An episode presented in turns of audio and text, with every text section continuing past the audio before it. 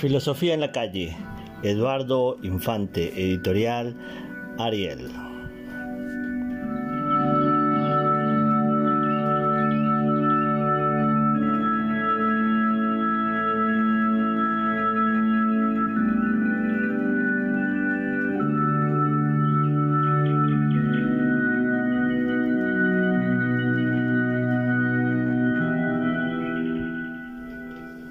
Tal? Nuevamente aquí, Filosofía en la calle. ¿Debes obedecer siempre a la autoridad? Es el segundo tema. Filoreto número 2, Tomás de Aquino, Thoreau, Hobbes. Imagina que tus padres entran en tu habitación y te comentan que tienen que hablar contigo. Se sientan en tu cama y comienzan una conversación diciendo lo mucho que te quieren, lo importante que eres para ellos y, y cuánto se preocupan por tu bienestar. Cuando les pides que vayan al grano, te sueltan que no quieren que vuelvas a ver más a tu pareja porque según ellos no te está haciendo ningún bien. Imagina también que tu jefe te llama a, tu a su despacho y te ordena que engañes a uno de tus clientes para colocarle un producto que ambos sabéis que es una estafa. ¿Estás obligado a obedecer? Tu madre manda, pero tu conciencia manda mucho más. Tomás de Aquino de 1225 a 1274. Es un filósofo medieval que puede ayudarte en esta discusión con tus padres y con tu jefe. En tan solo 20 años escribió 130 obras en las que reflexionó sobre multitud de temas, entre ellos la obediencia a la autoridad.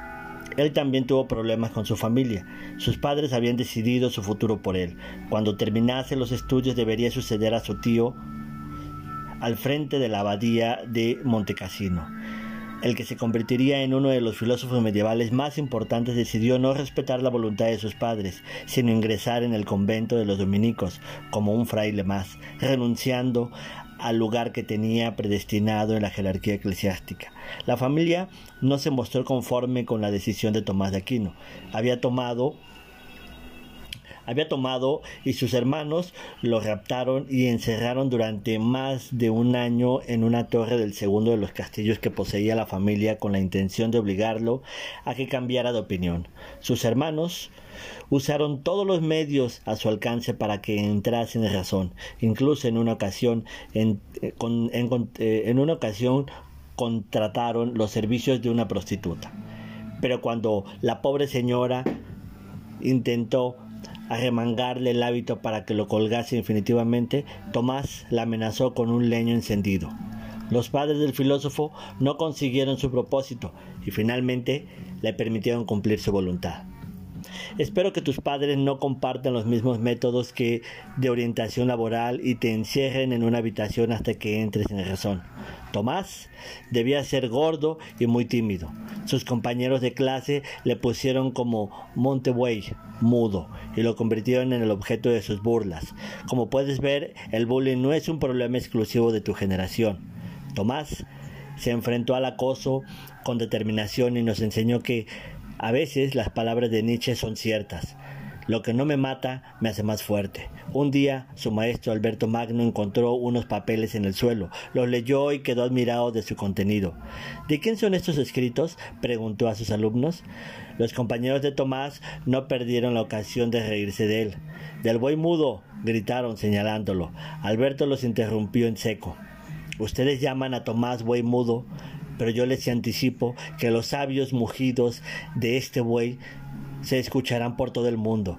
Y así ha sido. Tomás se convirtió en uno de los pensadores más extraordinarios que ha habido y sus, y sus mugidos todavía resuenan en las aulas del siglo XXI.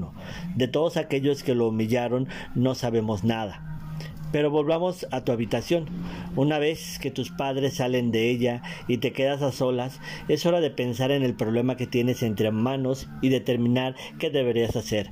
La filosofía de Tomás de Aquino puede ayudarte a tomar una decisión. Él te diría que observes tu manera de vivir en un mundo lleno de diferentes tipos de normas y cómo a veces algunas se contradicen entre sí. Lo que, te, lo que te manda una autoridad puede ser justamente lo que otra te prohíbe. En tu caso, si lo analizas con calma, comprobarás que por un lado existe la obligación que te imponen tus padres, pero por otro, en tu interior resuena otra norma que te fuerza a no hacer cosas que tu razón entiende que son injustas. ¿A cuál de las dos deberías seguir? ¿A la autoridad o a tu razón? Tomás cree que las leyes que son contrarias a lo que tu razón considera como justo no te obligan en conciencia y que por tanto es lícito desobedecerlas. Tu deber moral es clara, es declarante en objeción de conciencia y rebelarte contra la decisión de tus padres aunque las consecuencias de este acto puedan ser nefastas para ti. No hay castigo que pueda atemorizar de tal manera a un hombre que actúa en conciencia. Ahora bien, no debes confundir actuar en conciencia con haber hacerlo movido por lo que te conviene o lo que te apetece. Si un amigo te presta dinero, no puedes decirle que no se lo devolverás, porque pagar deudas va en contra de tu conciencia. Pero si consideras que es injusto que tus padres decidan por ti a quién amar o qué estudiar, tu deber es desobedecer y tendrás a Tomás de Aquino junto a ti como fiel aliado. Si te castigan, además de citar a tus padres las ideas de Tomás, puedes recordarle las palabras que según se cuenta el filósofo español Miguel de Unamuno espetó a José Milán Astray, fundador de la Legión Española. El 12 de octubre de 1936, venceréis, pero no convenceréis. Puede que después de pronunciarlas te lleves un buen sopapo, pero esa noche te irás a la cama con la cabeza bien alta y la conciencia tranquila. Enseguida continuamos.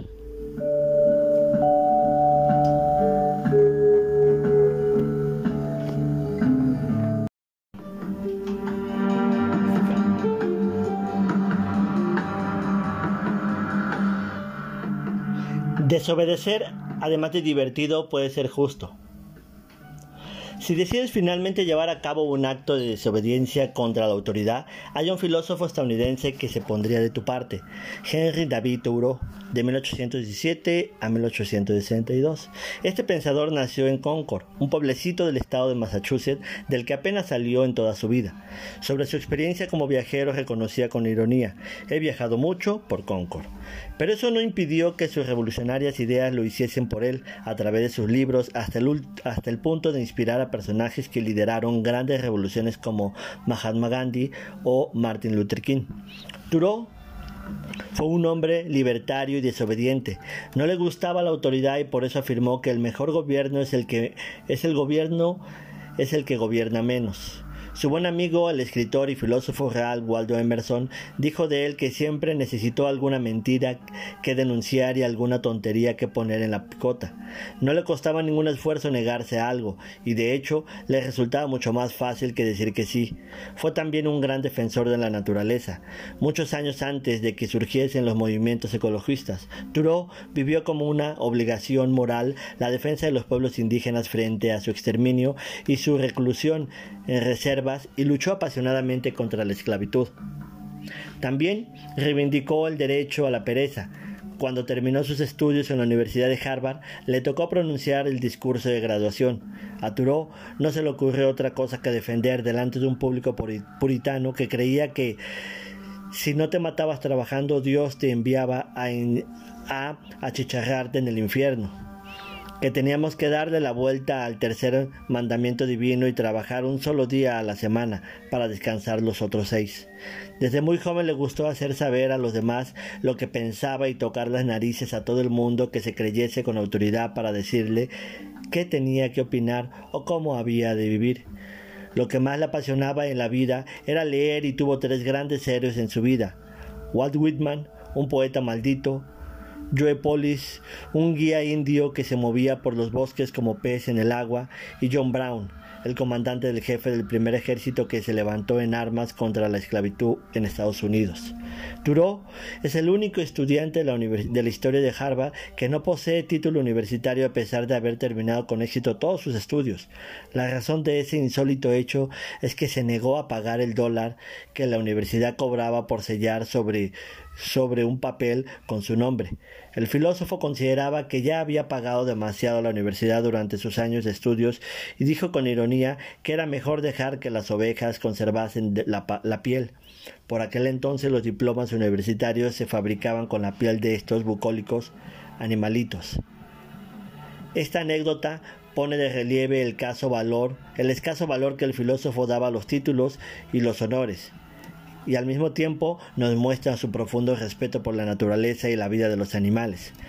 Otra de sus anécdotas ilustra bien una de las ideas principales de su filosofía, la desobediencia civil. Un día un funcionario de Hacienda llamó a su puerta para reclamarle unos impuestos que no había pagado. Turo se negó a saldar la deuda con el gobierno por dos razones. La primera era porque no quería que su dinero se utilizase para sufragar una guerra injusta e ilegal en la que estaba muriendo una gran cantidad de jóvenes. La segunda porque no pagar impuestos era una forma de luchar contra un gobierno esclavista. Lo amenazaron con, meterlo en la cárcel y su pacífica respuesta fue un gobierno es injusto, el lugar de todo hombre justo está en la cárcel. Luego le ofrecieron pagar una fianza para no tener que entrar en prisión, pero se negó en redondo a abandonarla. Al final solo pasó una noche privado de libertad porque su tía terminó pagando la fianza, algo que a Turó no le hizo ninguna gracia. En una conferencia reconoció que no se había sentido encarcelado en un solo instante. Los muros que lo recluían le parecieron un gran derroche de piedra y cemento. Atento, porque lo que ahora sigue puede venirte bien en tus padres si tus padres te castigan sin salir. Turo estaba convencido de que sus, sus, carceleros se equivocaban si pensaban que él quería estar al otro lado del muro. El filósofo se partía de risa cuando veía los esfuerzos de los guardias por cerrar la puerta de su celda, como si así pudiesen encarcelar su pensamiento. Ya que el Estado no podía llegar a su alma, había decidido castigar a su cuerpo. En ese momento perdió todo el respeto que aún conservaba hacia el poder del Estado y pasó a compadecerse de él. Si consultas a sobre cuándo es lícito desobedecer a la autoridad, te dirá que si una ley es injusta, tienes la obligación moral de rebelarte pacíficamente. Sigue esta máxima. Debe ser hombre primero y ciudadano después. En tu caso concreto, hombre primero e hijo después, lo deseable no es cultivar el respeto por la ley, sino por la justicia. La única obligación que tienes que asumir en tu vida es hacer en cada momento lo que consideres justo. Si alguien te obliga a realizar algo que va en contra de lo que te dicta tu conciencia, aunque sean tus padres, tu profesor, el jefe de estudios o un policía, quebranta la ley. Tu vida entonces debe de ser un freno que detenga la máquina de la injusticia. Asegúrate de que con tu obediencia no estás colaborando en hacer el daño que tú mismo condenas. Si Turó pudiera enviarte un mensaje de WhatsApp para apoyarte en tu rebelión personal, escogería estos versos de la obra del rey Juan del rey Juan de Shakespeare. Eres una estirpe demasiado elevada para convertirte en un esclavo, en un subordinado sometido a la tutela, en un servidor dócil, en instrumento. Fin de la cita. Continuamos.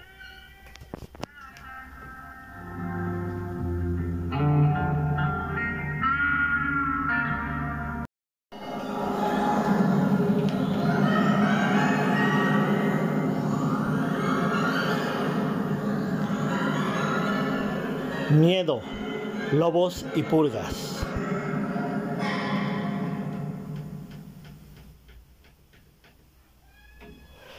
Thomas Hobbes, de 1588 a 1679, estaría en total desacuerdo con Tomás, Tomás de Aquino y con Turó. Este filósofo inglés te, te, aconsejaría que te dejases de rebeliones e hicieses caso a ese instinto que tantas veces te ha salvado de situaciones peligrosas, el miedo. Hobbes fue conocido con, con el sobrenombre de el hijo del miedo. Estarás de acuerdo en que no está nada mal como nombre de guerra. La razón que su apodo fue que literalmente el terror provocó su nacimiento. Los ingleses estaban atemorizados por la inminente llegada de la Armada Invencible, y todos pensaban que cuando las tropas del Imperio Español alcanzasen las playas, la sangre correría como, como cascadas y el fuego reduciría todo a cenizas. Imagínate, por ejemplo, que Estados Unidos declara la guerra a nuestro país y que las noticias nos informan de que en unos días el mayor ejército nunca visto pisará nuestras tierras con sed de sangre y venganza. Algo parecido fue lo que debieron de sentir los ingleses ante la llegada de la flota de Felipe II. La madre de Hobbes estaba embarazada, pero aún no había salido de cuentas. El pánico que sentía era tan fuerte que se, que se adelantó del parto y dio a luz a un niño que llegaría a defender alguna de las opiniones más pesimistas de la humanidad. De hecho, Hobbes fue quien popularizó la cita del escritor latino Plauto, que es el lema de aquellos que piensan que ninguna bestia es comparable en crueldad al ser humano. El hombre es un lobo para el hombre. Si consultas a Hobbes sobre la posibilidad de desobedecer, te dirá que respetes siempre a la autoridad, aun cuando te obligue a hacer algo que consideras injusto. Si no existiese esta, nos encontraríamos en un estado permanente de guerra de todos contra todos, que Hobbes denominó estado de naturaleza. La película de, de Purge de James de Monaco de 2013 es un buen ejemplo de la situación que se imaginaba Hobbes en ausencia de toda autoridad. En el filme se nos describe una sociedad futura en la que durante un día al año están permitidos todos los crímenes, incluido el asesinato.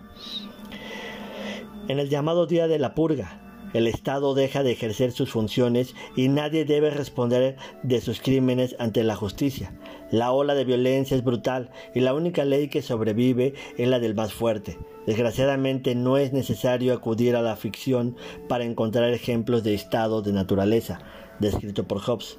En el 2017 se produjeron 87 muertes violentas en el estado brasileño de Espíritu Santo durante una huelga de la policía.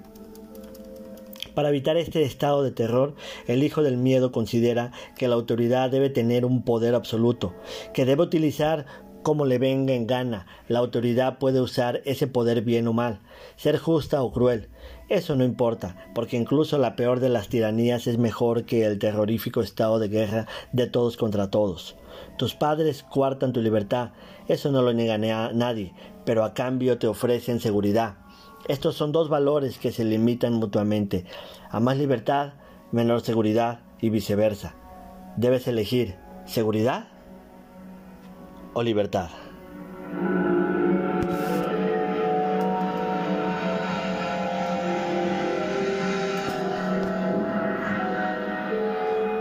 Hasta aquí, capítulo, ¿debes obedecer siempre a la autoridad?